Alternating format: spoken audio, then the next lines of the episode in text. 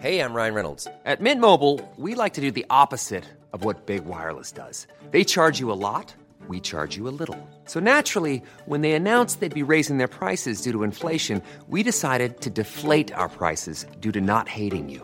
That's right. We're cutting the price of Mint Unlimited from $30 a month to just $15 a month. Give it a try at mintmobile.com slash switch. $45 upfront for three months plus taxes and fees. Promo rate for new customers for limited time. Unlimited more than 40 gigabytes per month. Slows. Full terms at mintmobile.com. Heraldo Radio. El dedo en la llaga. Había una vez un mundo en el que nadie creía. Un país de historias inexplicables. Una nación con personajes asombrosos. Santo Tomás tenía razón. Hay que ver para creer. El México increíble, las verdades que duelen, la voz de los que callan, el dedo en la llaga. Infórmate, diviértete, enójate y vuelve a empezar. El Heraldo Radio presenta El Dedo en la Llaga con Adriana Delgado. Did I disappoint you or let you down? Should I be feeling guilty or let the judges frown? Cause I saw the end before we begun. Yes, I saw you were blinded and I knew I had won. So I took what's mine by eternal right. Took your soul out Ay, my lover. into the night. Con esta hermosa canción de James Blunt, Blunt, comenzamos este dedo en la llaga de este miércoles 11 de noviembre del 2020. Y bueno, ¿qué les digo? Que esta canción y este video cuentan ya con más de 132 millones de reproducciones. Denise Cuadra, ¿por dónde nos están escuchando? Hola Adri, ¿cómo estás? Muy buenas tardes a todos los que nos están escuchando aquí en El Dedo en la Llaga en diferentes estados de la República Mexicana. Saludamos por supuesto a todos los que nos oyen en el Estado de México, en Morelos, Tlaxcala, Querétaro, Guerrero, Puebla e Hidalgo. También a quien nos sintoniza en el Heraldo Radio en la comarca lagunera, en Sonora, en Nayarit, Colima, Chiapas, por supuesto en Coatzacoalcos, Veracruz y también en Culia- Culiacán, Sinaloa a través de la 104.9 de FM. Enviamos también un gran saludo a todos nuestros paisanos en los Estados Unidos que nos escuchan a través del 91.7 de FM en McAllen y el 93.5 de FM en Bronzeville. Cada vez somos más los que ponemos el dedo en la llaga. Muchas gracias por su preferencia. Y bueno, para todos aquellos que quieran comunicarse vía Twitter con Adriana Delgado, pueden escucharnos, digo, perdón, pueden enviarle un mensaje a arroba Adri Delgado Ruiz.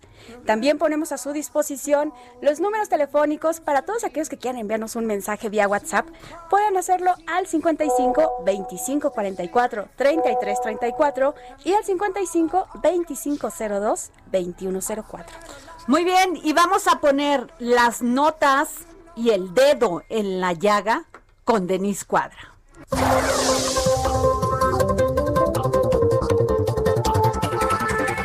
Han ocurrido algunos sucesos en Veracruz bastante fuertes. Por una parte tenemos que la presidenta municipal de Jamapa, Florisel Ríos Delfín, fue asesinada la mañana de este miércoles en el estado de Veracruz. Su cuerpo fue encontrado en un camino del poblado Ixcualco, municipio de Medellín de Bravo, ubicado a unos minutos de Jamapa.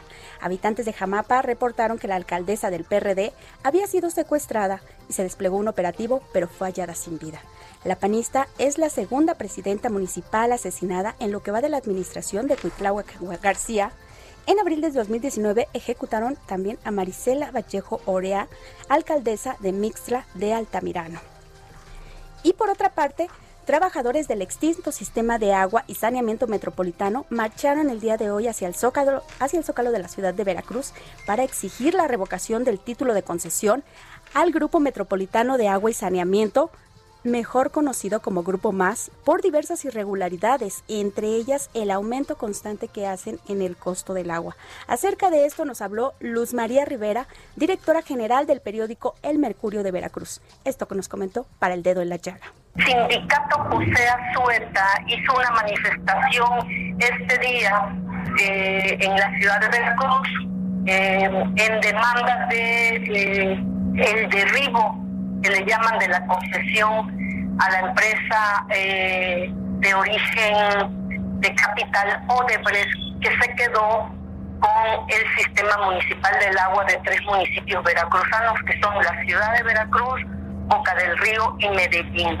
Esta transacción se dio en el sexenio de Javier Duarte de Ochoa y eh, nosotros desde el 2016 estuvimos eh, alertando que eh, la empresa que se conformaba para quitarse de los tres municipios era una era una empresa eh, con el fondo, digamos, de, la empresa Odebrecht, que ya en ese momento inicialmente ya estaba señalada de recibir sobornos en los países donde operaban.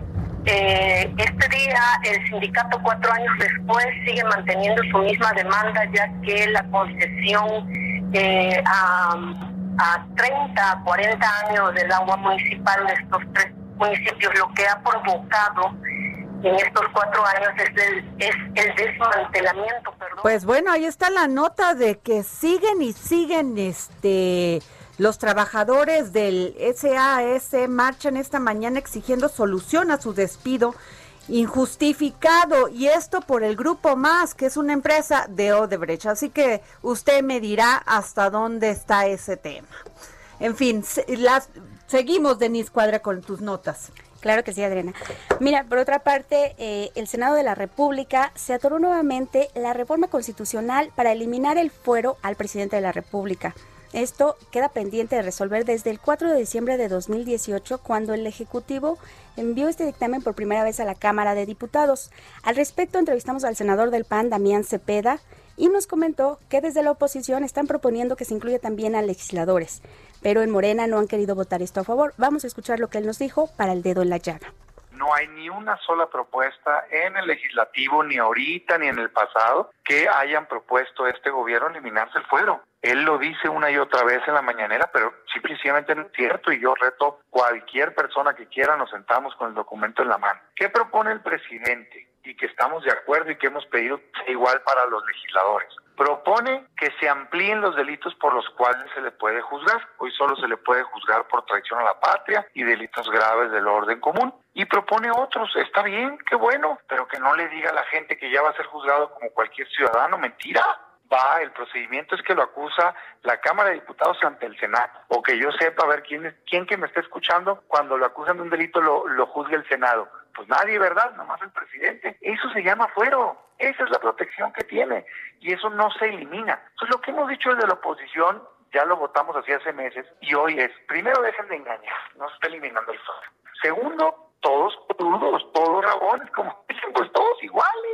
Porque lo que quiere el presidente es decir que él ya se lo quitó y luego ir así quitarle ese procedimiento que tienen los legisladores cuando la fiscalía pues es una dependencia no del propio gobierno. Eh, claro lo estoy diciendo en la práctica pues no y en lo nivel local también o sea no existe una verdadera justicia. Vemos casos de persecuciones políticas por todos lados pues no entonces imagínense nada más. Entonces así de claro lo digo. Nosotros de hecho en comisiones propusimos que se nos incluyera a nosotros así se aprobó y a ver, que voten a favor en Morena, vas a ver que no.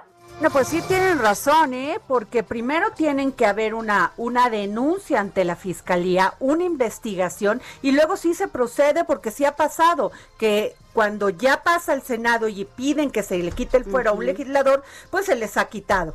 Así Así que sí creo que muy bien lo que dice Damián Cepeda, ¿eh? Seguimos, Denise. Bueno, y por último, respecto al INE, el nuevo recorte propuesto en el presupuesto de egresos de la Federación para 2021 para organismos autónomos, incluido el INE, pondría en riesgo la celebración de la consulta popular para enjuiciar a presidentes. Así lo comentó para el dedo en la llaga el consejero del INE, Ciro Murayama. Pues el problema es que no hay recursos para hacer la consulta y es una obligación al mismo tiempo. Es decir, hay una incongruencia entre que se publique por parte del Congreso hacer la consulta y al mismo tiempo se nieguen recursos para hacer la consulta, como si esto fuera por generación espontánea. Entonces, pues sí están poniendo en, en riesgo la, propia celebración de la consulta. El INE va a tratar de, de ver qué hace. Lo primero que decimos es la elección de junio va a salir adelante, pero no hay recursos para la consulta. Vamos a ver qué se puede hacer, pero sí es una situación pues delicada. Así es, o sea, bueno, pues si les acaban, les van a quitar dos mil y tantos millones. Así es. ¿No? Se supone que la consulta costaba como mil y tantos. Así es. Entonces, ¿de dónde van a sacar ¿De para hacer la sacar? consulta? Yo creo que por eso eh, los senadores dijeron que posiblemente iba, bueno, iban a pedir que se hiciera el mismo día de la elección, de la elección del 2021. Pero pues yo no sé cómo le van a hacer, o sea, votar por el, o sea, por las fórmulas, por el, los candidatos y además votar por si quieren que el presidente sea, los presidentes sean juzgados, pues expresidentes sean juzgados, pues ahí sí me parece como raro. Pero bueno, todo puede suceder en este país. Por eso nosotros ponemos todos los días el dedo en la, llaga. Y bueno, fíjense, ¿qué les digo? Con este tema de la pandemia y de todos los muertos que pues desgraciadamente pues han, ¿no? Hemos tenido en este país, también hay un problema al cual nos enfrentamos, que es esta terrible crisis económica. Y bueno, Muchos dicen, no, no existe, vamos a crecer, vamos a se va a solucionar este problema, pero no es cierto, porque el tema del poder adquisitivo ha decaído terriblemente. La gente va a una tienda, a una, a una este, tienda departamental y pues no solamente ven esto los que venden, sino los que compran, porque efectivamente todo ha subido. Y es por eso que tenemos en la línea a Vicente Yáñez Ulloa, presidente de la Asociación Nacional de Tiendas de Autoservicio y Departamentales ANTAD. Muy buenas tardes, don Vicente. Muy buenas tardes, Adriana, a usted y a su audiencia de Heraldo Radio. Gracias, don Vicente. Oiga, ustedes no la tienen nada difí- fácil porque en abril tuvieron caídas de casi menos 72.7%. Muy complicado este año, pero bueno, pero hay que, hay que enfrentarlo con trabajo, con muchas ganas y, y con muchas medidas sanitarias. En esta, en esta ocasión, pues las, las cadenas desde que empezó esto han estado eh, perfeccionando protocolos de protección para proteger a sus empleados, a sus colaboradores, pero, pero sobre todo a sus clientes en el que puedan pues transaccionar y hacer sus compras en, en un ambiente seguro. Y bueno, eh, pues ahora con el buen fin, pues lo que buscamos es eh, eh, que se beneficien las familias mexicanas, apoyar la economía interna, que es muy importante, fomentar el consumo y sobre todo fortalecer el comercio formal y bueno, pues lograr que estas promociones eh, pues de los comerciantes con los industriales y les encuentras la- las empresas participantes pues se encuentran en las mejores del año en términos de calidad y precio. Y bueno pues en estricto apego a lo señalado en la normita- en la normatividad vigente a los derechos del consumidor y no- normas aplicables. Pero pero bueno ante esta contingencia se emplearon los días y, esperemos que, que- que esto ayude también al tema al tema económico que si bien hay que cuidar la salud también tenemos que cuidar la salud de la economía Oiga, don Vicente, pero definitivamente muchas, muchas tiendas, este, tiendas departamentales grandes, pues sí tienen para poder, este, ya no hablamos de ni de liquidez, ¿no? Porque ya la otra, pues ya es que ya quiebren, pero de, de solvencia. Pero el tema es que sí han cerrado muchísimas, este, pues de estas tiendas pequeñas micro, microempresas, por decirlo así, y se volvieron informales. ¿Cómo van a hacerle? pues mire lo que pasa es que O ya usted sabe desde que- plano dejaron el negocio y dijeron, no, pues ya vámonos a la informalidad porque pues no tuvimos apoyos. Mire, no es, no es el caso de los socios de Antad, las cadenas asociadas a la Antad eh, pues no han cerrado tiendas hasta ahora, eh, no han despedido personal, estamos trabajando sobre esto, pero sí efectivamente, como usted lo comenta, en otros países se dieron programas de apoyo, sobre todo para las empresas de menor tamaño, para evitar esos cierres y para evitar esos despidos de empleos formales que son los que, pues los que, los, que deben de construir un país fuerte y, con una economía robusta. Y aquí pues sí, esta- estas, estas tiendas que cerraron, estos empleos, pues desgraciadamente van a irse a la, a la informalidad, que es algo que, que debemos de tratar de, de, tratar de erradicar en nuestro país. Un cáncer para nuestra economía, es un sector que como usted sabe demanda bienes, servicios, etcétera, del sector público y no aporta nada al sector público. Entonces, la educación, la infraestructura, la salud, etcétera, pues sale de muy pocos y no, no es sustentable un país a futuro así en el que eh, muy pocos paguemos impuestos y muchos no lo hagan. Así es, totalmente cierto, don, don Vicente. Don Vicente, ¿y cómo va a estar el buen fin? Porque la alargaron, ¿no? De una semana a dos semanas. Sí, la, la, es la única novedad, van a ser 12 días y la intención, pues es más, e, e, eso fue una decisión por parte de la autoridad y la intención es dar más días a los consumidores para que asistan a las tiendas y evitar con esto las aglomeraciones, ¿no? Aquí Aquí lo que se busca ante esta contingencia por el COVID-19 es evitar las aglomeraciones en los establecimientos mercantiles a nivel nacional y por eso se decidió ampliar del 9 al 20 de noviembre para abrir ese espacio temporal. Las visitas también se ampliaron los horarios y bueno, lo importante es que nuestros asociados, como le decía, van a cumplir, por supuesto, con las medidas y protocolos definidos por el gobierno y, bueno pues este eh, invitamos también por supuesto a la clientela a adoptar medidas de sanidad tales como el lavado de manos cubrirse con el antebrazo la boca al estornudar distanciamiento social uso de gel bacterial y sobre todo el, lujo, el uso de cubrebocas en todas las áreas creo que debemos de acostumbrarnos ya a hacer eso debemos de promover mucho el que usemos el cubrebocas y eso nos va a llevar a que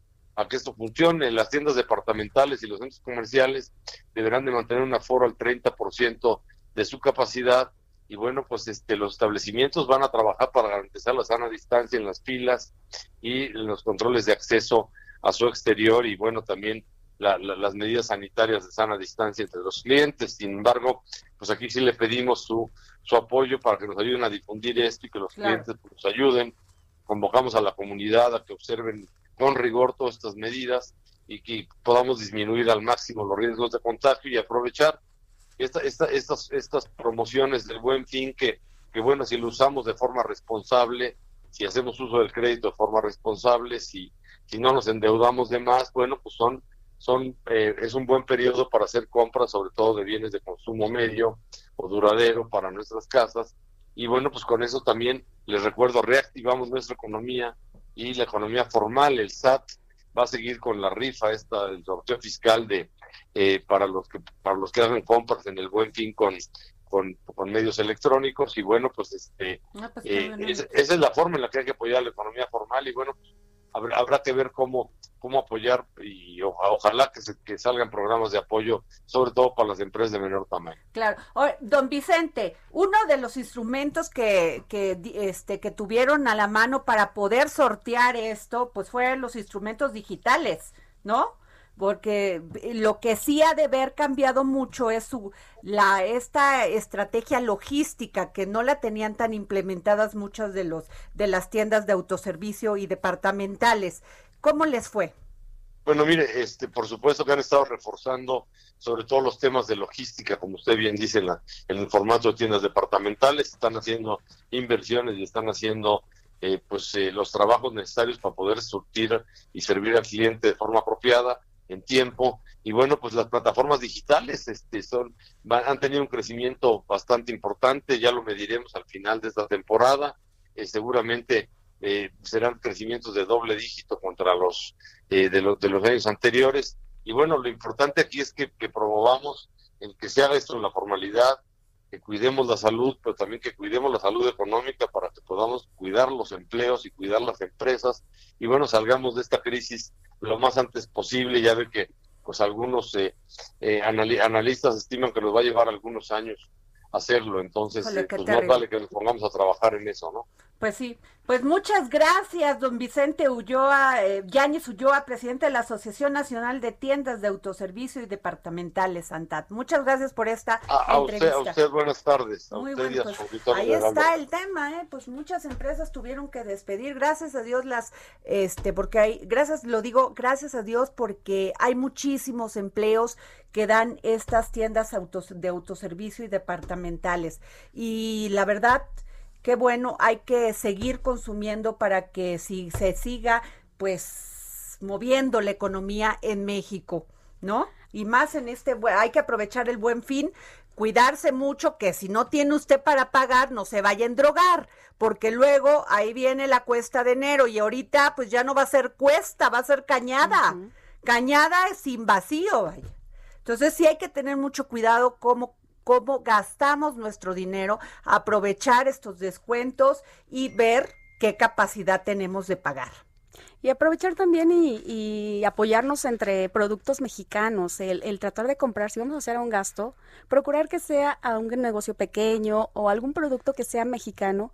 En, este, este en esta ocasión creo que una manera de salir va a ser eh, de toda esta pandemia, de toda esta crisis pues sanitaria y económica. sí, pues va a ser, economía. Exactamente. Bueno, pero vámonos ya porque tenemos en la línea a Violeta Santiago, que es orgullosamente mi paisana, pero además de me llena de gran orgullo hablar con ella y de presentarla porque ya la hemos tenido aquí en el dedo en la llega porque es una periodista de de ojalá puedan leer Guerra Cruz, que es su libro, su uno de sus creo que es el penúltimo libro este y ella ha seguido muy de cerca el tema de pues todo esto que nos ha sucedido y que México casi es como una otra, otro virus. Y no lo quisiera decir así porque es terrible el asesinato, el homicidio contra periodistas. Violeta, ¿cómo estás? Adriana, ¿qué tal? Muy buenas tardes. Siempre es un gusto poder conversar contigo y con todo tu auditorio también. Oye, hablo de esto porque de veras que no hemos podido hacer nada para, para prevenir sobre todo estos homicidios. Ya, ya lo de las mujeres, vamos, marchamos, decimos, pero también debe de haber eh, una, una lucha constante con el tema de los homicidios hacia los periodistas. Sí, así es, es algo terrible, es decir, apenas en los últimos días hemos visto cómo se ha recrudecido, cómo vuelve a aumentar este número de, periodistas asesinados. Eh, el último caso, el compañero de, Querétaro, y, aparte en el mismo día dos eh, colegas más que fueron lesionados en, Cancún, Quintana Roo, durante una manifestación. Y, y sobre todo recalcar que, que tanto en, el asesinato como en estas dos lesiones, eh, pues los periodistas estaban haciendo su trabajo, es decir, eh, estaban cubriendo un evento, en el primer caso, pues un, un hecho de, de, nota roja, de policíaca, y eh, pues resultaron heridos eh, con, balas y bueno, lamentablemente en, el caso del, del, colega de Querétaro, pues no, no logró salvar la vida. Entonces, esto también nos lleva a ver que ya no se tratan eh, nada más de, de ataques eh, directos, ¿no? Sino que ya es durante las coberturas, que es todavía más grave y que bueno, esto nos lleva a pensar eh, si es una especie también de, de mensaje o, alguna advertencia para que se dejen de cubrir ciertos asuntos, eh, pues por este temor a arriesgar la vida. Entonces, eh, esto definitivamente lesiona a la libertad de expresión y lo que siempre he mencionado, pues también a la sociedad, porque si no hay quien les informe de lo que está ocurriendo allá afuera, arriesgando la vida, como, como sucede en estos casos, pues entonces, ¿cómo podrá la sociedad tomar decisiones si, si no tiene información? Oye, Violeta, pero además hay un tema este, entre los periodistas, hay una autocensura impuesta. ¿Te da miedo? Lo que no debería de darte miedo si vives en un país que su principal cometido debe dar es ser darnos seguridad.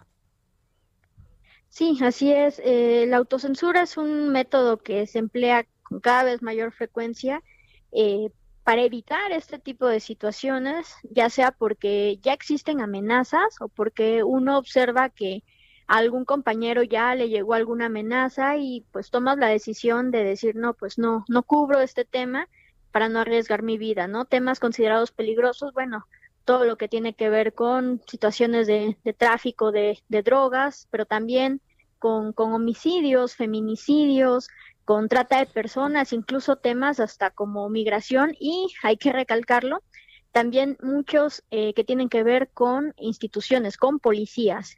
Eh, en algunos casos últimamente, pues hemos tenido en Veracruz eh, pues bastantes conflictos con la policía del estado por colegas que han expuesto eh, Violeta, pues, tengo que ir a un corte, pero quiero regresar contigo porque quiero seguir platicando de los 132 comunicadores asesinados y desaparecidos en lo que va de este sexenio. vamos a un corte y regresamos.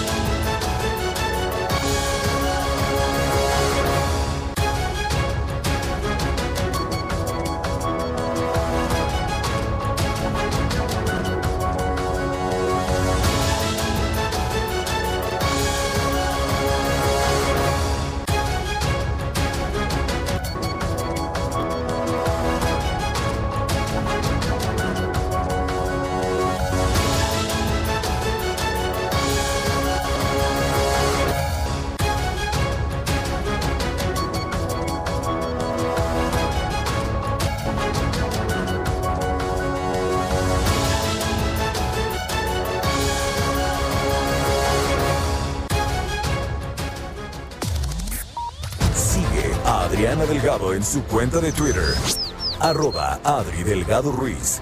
Además, te invitamos a enviar tus opiniones y comentarios en texto o por mensaje de audio a través de WhatsApp al 55 2544 3334. Y si quieres escuchar El Dedo en la Llaga de El Heraldo Radio, en cualquier momento y donde quiera que te encuentres, descarga el podcast disponible en Spotify y iTunes.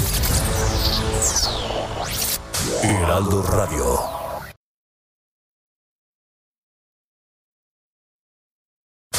Heraldo Radio. Estamos aquí al dedo en la llaga y estoy hablando con Violeta Santiago, gran periodista veracruzana, y estamos hablando pues de estos asesinatos que se han dado en este en este sexenio donde hay casi 132 comunicadores asesinados y 14 desaparecidos. Violeta, estábamos en esto.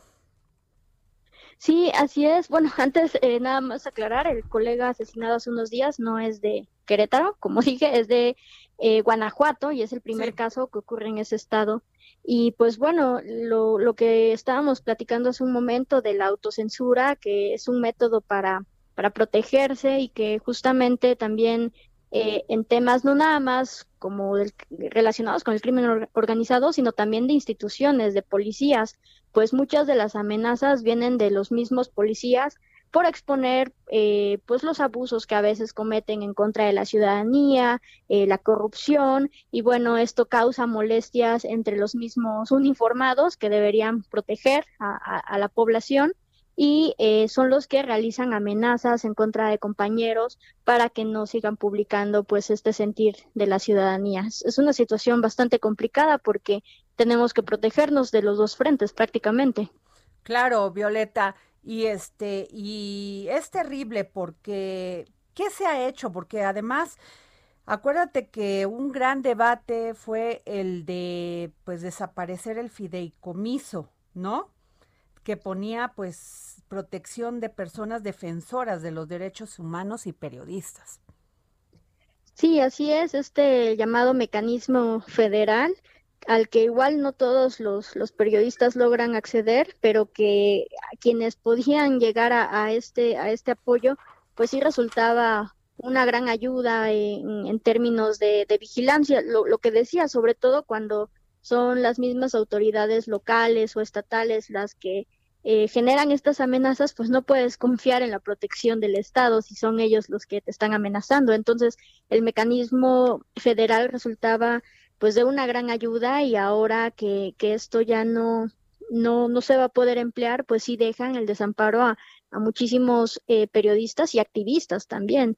Entonces, eh, en el caso de Veracruz, bueno, tenemos la existencia de la Comisión Estatal de Atención y Protección a los Periodistas, una institución creada, irónicamente, eh, por Javier Duarte de Ochoa, eh, quien pues ahorita está en la cárcel y que además es el gobernador con el que más asesinatos de periodistas se han cometido, 17 en total. Entonces, eh, este tipo de instituciones pues también, si bien resultan de apoyo en, en algunas cuestiones para los periodistas, tampoco han sido lo suficientemente fuertes para detener, como mencionabas, para prevenir estas muertes eh, sino que más bien actúan ya que se da la agresión, ya que se da el asesinato. Y te quiero preguntar, tú eres amenazado, recibes una amenaza. Quiero, quiero explicarle a nuestros radioescuchas cómo funciona. Recibes una amenaza, te ahora quién a quién vas este a pedir protección en estos momentos. Y antes cómo era tú ibas a este a este fideicomiso había alguien que te asistiera. A ver cuéntame cómo era es complicado, se logra a través de, redes de apoyo, es decir, eh, normalmente con una amenaza, pues lo que hacíamos es ir a, la institución más, más local, a la CEAP, o, en el caso de otros estados, si existía algún fondo estatal de protección para los periodistas, y cuando la situación era más grave, pues había eh, en, las, en redes de, periodistas que tenemos quienes nos decían, eh, si quieres te puedo contactar para que eh, pues entres al mecanismo federal, pero sí solía ser pues una cuestión un poco una oficina en sí, Violeta? ¿Cómo, perdón? ¿No había una oficina en sí? O sea, no, una... no, no, no hay una oficina como tal, al menos del sistema federal, pues está centralizado, está en la, en ¿Y la Ciudad de entonces a México. dónde iba todo ese dinero que se supone que, que este que les daban para que pudieran los, los periodistas ser protegidos? Bueno, es que esta es la cuestión, no todos los periodistas logran acceder a este tipo de mecanismos, es más, hay muchos que ni siquiera conocen estas posibilidades de protección o no tienen el contacto para llegar a, a- a tal punto. Entonces, sí se vuelve algo tal vez también de, privilegios, ¿no? De que sí hay quienes han podido disfrutarlo, pero esto no ha sido para todos, no, no es de acceso para todos los periodistas. Híjole, pues qué mal, porque si tú tienes una denuncia, pues obviamente te piden que la vayas y que y que des parte a la a la a los ministerios, ¿no? O que ah, eh, se a- inicie un proceso. Pero en lo que están investigando, ¿quién te protege? No, pues nadie. Ahora imagínate que eres de una ciudad que está a 600 kilómetros de la Ciudad de México, co- ¿cómo llegas, no? Es, es lo más complicado. Eh, una cuestión así debería haber tenido una representación, por lo menos en cada uno de los estados o, o en los estados donde han donde se han dado más las agresiones y los asesinatos, porque de otra forma es eh, pues centralizar esta este poder y quienes llegan solo, solamente son los que tienen la posibilidad y el tiempo de ir a la Ciudad de México. Oye, ¿y, y qué, qué investigación, hasta dónde ha, ha llegado la investigación de, por ejemplo, de María Elena Ferral, esta periodista que fue asesinada en Veracruz? Sí, apenas en, en este año, hace algunos unos meses, pues sí hay ya, en, en este caso, sí se dio, eh, se dieron algunas eh, detenciones, eh, todavía no hay sentencia como tal, son, es, es- se les aplicó la, pri- la prisión preventiva. Eh, incluso, eh, pues originalmente se, se manejó también que hay un, un periodista eh, involucrado como posible eh, responsable de- del asesinato de María Elena, pero eh, pues todavía está este proceso de, del juicio, no hay una sentencia como tal. Sin embargo, eh, la celeridad con la que se atendió el caso de María Elena, que, es algo muy bueno, muy positivo, pues no es algo que, no es la regla, vaya. La mayoría de los casos de los periodistas asesinados, al menos en Veracruz, sigue sin conocerse quién fue el causante o si se sabe, pues están prófugos y no han sido detenidos. Por ejemplo, en el caso de Jorge, Jorge Celestino Ruiz Vázquez todavía no hay, no hay este, no han encontrado a quienes pudieron haber cometido este homicidio. De él, eh, igual parece que ya hay eh, una, un- una posible causa, un- un- una, una persona responsable, Ajá. pero pues también hay mucha opacidad en este acceso a, a la información, es decir, no, no fácilmente nosotros como gremio eh, siquiera sabemos cómo evolucionan estos casos, ¿no? Esta información luego suele ser concentrada por la CEAP y es la que al final eh, de cuentas o la fiscalía eh, pues ya informa en el boletín que quién es o qué es, pero nunca sin explicar el proceso, ¿no? No, no terminamos de entender por qué se dan estas muertes, qué es lo que motiva a estas personas para asesinar a los periodistas. Ah, pues muchísimas gracias, Violeta, gracias por, por este habernos tomado la llamada. Siempre es un placer platicar contigo y cómo te ha ido. Sé que has sido premiada por este, pues tu gran labor periodística, porque además eres una persona muy joven, pero de, de, o sea, ¿qué tendrás, Violeta? ¿30 años? No, todavía no. No, ¿verdad? Bueno, pero es impresionante tu carrera periodística y este libro que escribiste, Guerra Cruz, pues nos pone eh, muy claro lo que es una periodista que siente pasión por este oficio. Muchas gracias, Adriana. Pues bueno, eh, lo, tuvimos la oportunidad de conversarlo hace ya casi un año cuando salió publicado Guerra Cruz y sobre todo compartir este sentimiento de, tristeza, ¿no? De, de ser de esta tierra y, y ver en lo que se ha convertido, pero pues sin duda tú también eres un gran, gran ejemplo de que el periodismo tiene que tener esta conexión social y esta labor y creo que mientras se siga haciendo y, y- y que haya muchos periodistas también que sigan teniendo esta eh, esta bandera de hacer las cosas bien, pues todavía tenemos alguna esperanza. Este, Violeta, y aprovechando tu calidad de periodista, ¿qué pasó con esta presidenta municipal que fue asesinada el día de hoy este, de Jamapa? En Sí, Veracruz? ¿Qué, eh, qué fue lo que pasó? Había sido Bueno, secuestrada. Se, según la información oficial, eh, que son los que están difundiendo esta, esta versión, que había eh, sido privada de la libertad y que fue encontrada eh, pues sin vida eh, cerca de, de Medellín. Bueno, Jamapa, para ubicarnos, es, es un municipio que está muy cerca de la zona conurbada Veracruz-Boca del Río. Entonces, eh, la encuentran en esa zona sin vida, pero eh, esta alcaldesa que es del PRD, eh, hace apenas unos cuatro o cinco días el, el dirigente estatal del PRD había denunciado públicamente que los alcaldes de esta fracción habían estado siendo señalados, eh, presionados, amenazados por parte del gobierno del estado, eh, pues para apoyar a eh, futuros candidatos, ya que la- el siguiente año tenemos elecciones y que eh, pues habían estado teniendo amenazas, incluso eh, algunas amenazas que tenían que ver con eh, pues cuestiones violentas, ¿no? Y pues eh, no sabemos si realmente por, por coincidencia o, cuál sea la causa del asesinato de, de esta alcaldesa, pero pues cuatro días después de, de que se expusieran estas amenazas, ella aparece sin vida. eh, y pues bueno, son las autoridades las que están haciendo la investigación pertinente, pero eh, sí con una gran eh, huella de violencia que además pues impresa en el cuerpo de una mujer que pues estos casos ocurren a diario. Sí, que además tendría que, que si, si, este, si fue así, tendría que empezarse a investigar también por feminicidio. Sí, finalmente, eh, pues dentro de la tipificación del feminicidio se encuentra el hecho de dejar el cuerpo en la, en la vía pública, ¿no? Y también una posible violencia política, porque no habría que saber también eh, en qué condiciones, si había hecho algún tipo de denuncia previamente eh, o a quienes había señalado.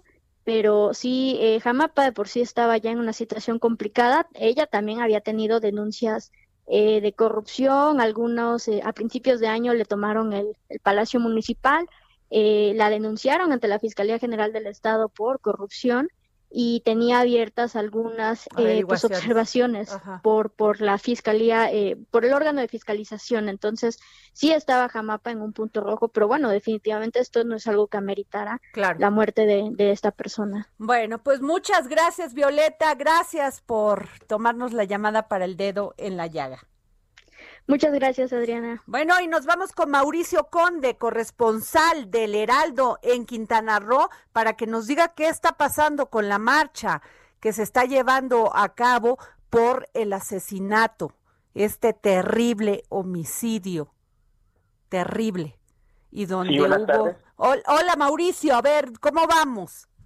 Bien, estamos en la prevención. en- a través de redes sociales se convocó a una, mon- a una manifestación en, aquí en, en Plaza de la Reforma, en, en, Cancún, frente al Palacio Municipal, donde se dieron, se ocurrió la represión policíaca en la que resultaron heridos dos comunicadores.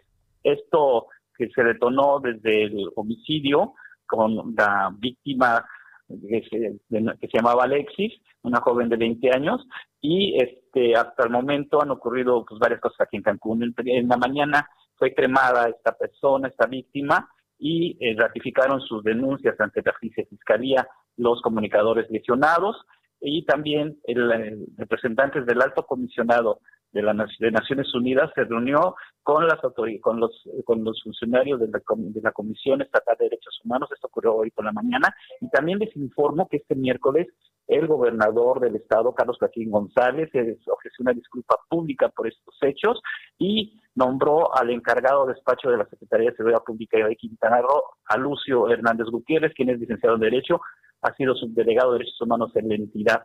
Tiene esta persona la carrera de Derecho con área de concentración en Ciencias Penales, Criminología y es egresado de la Universidad Autónoma Metropolitana y de, y de la Universidad de España y Nacional de México. Tomó posesión de sus oficinas el día de hoy. En tanto, el diputado local integrante de la Destituido Alberto Capella. Capella, sí. Ajá, Capella. bueno, le- le- le- el, gobernador le aceptó la separación del cargo, en tanto se ya se lleva a cabo la, investigación de los hechos para el deslinde de responsabilidades.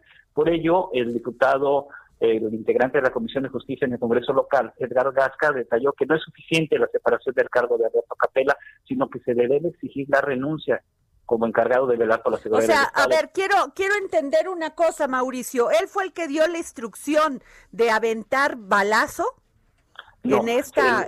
a ver, ¿quién fue? Porque pues se, se, mencionaba que era la responsable era el gobierno municipal de Cancún. Bien, eh, resulta que en el estado hay un mando único operativo de para el cuestión policial en donde la administración municipal se encarga de la nómina, del pago de eh, gasolina, del arrendamiento de patrullas, de, otorgarles uniformes y demás, pero el, operativo lo lleva a cabo el mando único en colaboración del secretario municipal con el secretario estatal, ahí así en todos los municipios. había la instrucción por parte de, tanto del gobernador como de la, de la presidenta municipal de, de, Benito Juárez, que aquí es Cancún, Mara Lezama, en el sentido de que no debía, de, no debía haberse dado ningún hecho de, de violencia porque se habían reunido con los, con los representantes de los colectivos, se habían reunido en la mañana. Pero entonces, ¿qué pasó? ¿Que no hay protocolos? Sí, efectivamente. A ver, o sea, ¿cómo no hay protocolos? O sea, es una marcha de mujeres que están protestando por la muerte de una joven. Sí, efectivamente, por eso el gobernador ayer en la noche dijo que el responsable directo por haber, haber ordenado que se llevara a cabo la represión es el secretario municipal de Seguridad Pública en Benito Juárez, que es, Francisco Eduardo Santamaría. ¿A él, también lo, lo destituyeron? A él lo, a él, lo dio de baja la presidencia municipal. Ok. Y, eh, y en cadena de mando, que es el, inmediato superior, eh, que viene siendo el secretario a nivel estatal, es al que el gobernador le recibe solamente la solicitud de separarse del cargo para enfrentar las investigaciones, pero no es una destitución. Entonces, por ello... Ah, ok, eh, está nomás pues separado del cargo. Exacto, mientras por eso mientras averiguan, como dicen. Sí, y por, por ello la red feminista Quintana Roense no quita el dedo de la llaga en el sentido de que ellos piden la destitución de Alberto Capela. Hasta en tanto eso no ocurra, no, no regresan a las diversas mesas de atención a la violencia por, de género que se tienen con los tres niveles de gobierno. Y por lo tanto, también no van a participar esta, esta red de colectivos eh, de, protectores de derechos humanos no van a participar en manifestación eh, pública alguna, hasta en tanto se, se les brinden las garantías para ejercer el derecho de, de expresión en el Estado. Eh, por ello es que se da estas, estas reacciones para este efecto de restablecimiento del Estado de Derecho. Pues muy bien, Mauricio este Conde, muchas gracias, compañero, compañero de corresponsal del Heraldo Radio en Quintana Roo. Muchas gracias. Para servir. Bueno, ¿y qué les cuento? Que el CEO de CEO de Pfizer, para hablarlo bien, vendió acciones el día en que anunció el avance de la vacuna el consejero delegado de Pfizer, Albert Bourla, ha vendido una participación por valor de 5.56 millones de dólares, según un documento enviado al supervisor de los mercados de Estados Unidos, la SEC, que demostró que la venta se realizó el lunes, el mismo día en que el fabricante de medicamentos informó de datos positivos sobre su vacuna experimental contra el COVID-19. Esto es bueno pues porque si ya este apostó por su vacuna quiere decir que sí está bien, ¿no? Pero para la SEC yo creo que le debe de llamar la atención que inmediatamente pues tenía información privilegiada, ¿no? Y que pues luego luego le apostó al, al, al producto. Bueno, esto va a dar mucho que hablar y vamos a seguirlo muy de cerca. Y tenemos en la línea a Claudia Juárez, periodista experta en tecnología. Hablemos de tecnología con Claudia Juárez. Claudia, ¿cómo estás? Adri, muy buenas tardes. Bien, aquí eh, reportándonos para el dedo en la llaga en este miércoles de Hablemos de Tecnología. Pues sí, a ver, cuéntame, ¿qué nos traes? Pues traigo dos temas que pudieran resultar de gran interés para la audiencia. El primero de ellos me gustaría comentarte que en temas de salud y de tecnología, pues el cáncer de mama es uno de los mayores problemas médicos. Lamentablemente miles de mujeres lo sufren cada año, pero un diagnóstico precoz es una de las mejores armas para combatirlo. Un dato interesante, Adri, es que en México es la primera causa de muerte por tumores malignos en edad productiva y ocasiona más de 6.800 decesos cada año. Y es aquí donde la tecnología juega un papel fundamental, aun cuando se trata de un tema de salud pública y que, y pues bueno, se han estado creando softwares, equipos y dispositivos. Te cuento, por ejemplo, que el cáncer de mama en Estados Unidos es un tema de salud también pública y entonces ahí es donde se ha estado desarrollando una empresa médica que se llama Delfinus, ha estado desarrollando un nuevo sistema de detección llamada software para detectar mejor este tipo de, cáncer en senos, en, en senos de mujeres con senos densos. ¿Qué es un seno denso? Son estos senos que tienen mucha fibrosis. Entonces, en Estados Unidos, más del 40% de las mujeres tienen esta problemática, los senos densos. Entonces, aquí la oportunidad que tiene la tecnología es que se están haciendo ultrasonidos debajo del agua. Esto es, cuando tú te haces una mastografía, te presionan el seno con las placas. Sin embargo, pues esta tecnología lo que está permitiendo es que mediante un ultrasonido la paciente descanse sobre su estómago con su seno sumergido en agua tibia. Entonces, esta máquina que te comentaba que se llama software emite ondas de sonido que circundan 360 grados alrededor del seno para crear imágenes tridimensionales que permiten una detección más fácil de estas anomalías. Lo cual pues es una es un tema maravilloso porque aquí es donde mucho hemos estado Me imagino que las imágenes todavía más claras, claras. Son, mucho más nítidos porque estamos hablando de tridimensionales. Entonces, bueno, este es un, un gran avance para la tecnología eh, y la, el tema médico. Otro ejemplo también está eh, un asunto en Argentina donde una empresa está buscando justamente innovar y crecer en el ecosistema en salud en México y Latinoamérica y hace poquito se les entregaron a esta startup chilena un premio, un reconocimiento justo para, por esta innovación en donde están haciendo la detección temprana de cáncer de próstata estás diciendo algo muy importante, porque nadie toma en cuenta lo importante que es invertir en innovación. Claro. O sea, eh, nada más en el tema de, de tecnología en el ámbito médico, es impresionante cuántas vidas puedes salvar. Claro, y aquí es día a día se están innovando, se están saliendo a la luz eh, muchas nuevas tecnologías. Por ponerte un ejemplo para que te des cuenta de la dimensión que acabas de comentar, el año pasado una firma tecnológica japonesa muy conocida desarrolló una tecnología que permite detectar mediante una sola gota de sangre hasta 13 tipos de sangre desde su fase inicial con una efectividad del 99%. Y estamos hablando de que es una prueba que tiene un costo aproximado de 165 euros por prueba.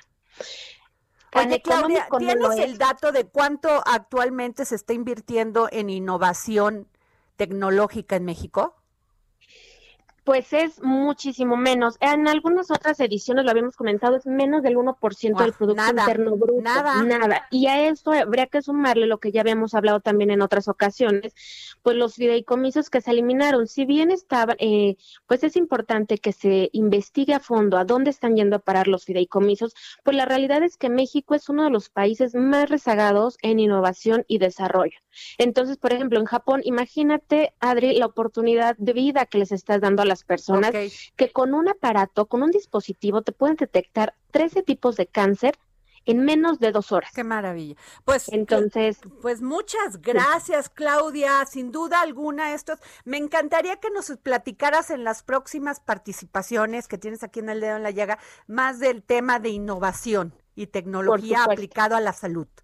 Por supuesto que sí, y en la salud y en muchos otros campos. Oye, pues muchas gracias. Bueno, pues qué les digo, yo le quiero mandar un gran abrazo, beso a una mujer que en especialmente yo admiro.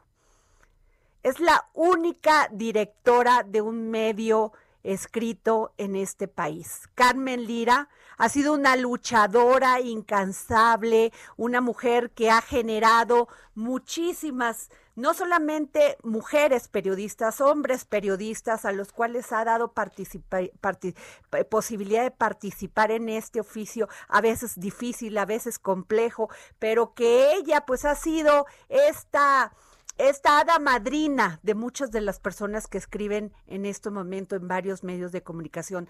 Me agradezco ser su amiga, le mando un gran saludo. Hoy es día de su cumpleaños y todo lo mejor, Carmen Lira, porque eres un gran ser humano y una gran persona. Nos vemos aquí en El Dedo en la Llaga mañana. Hasta luego.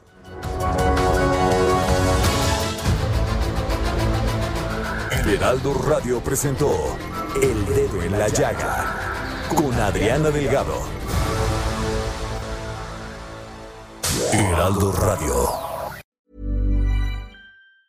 Planning for your next trip?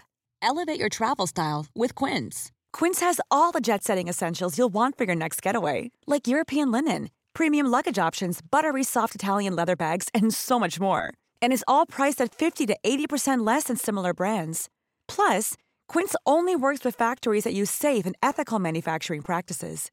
Pack your bags with high-quality essentials you'll be wearing for vacations to come with Quince. Go to quince.com/pack for free shipping and 365-day returns.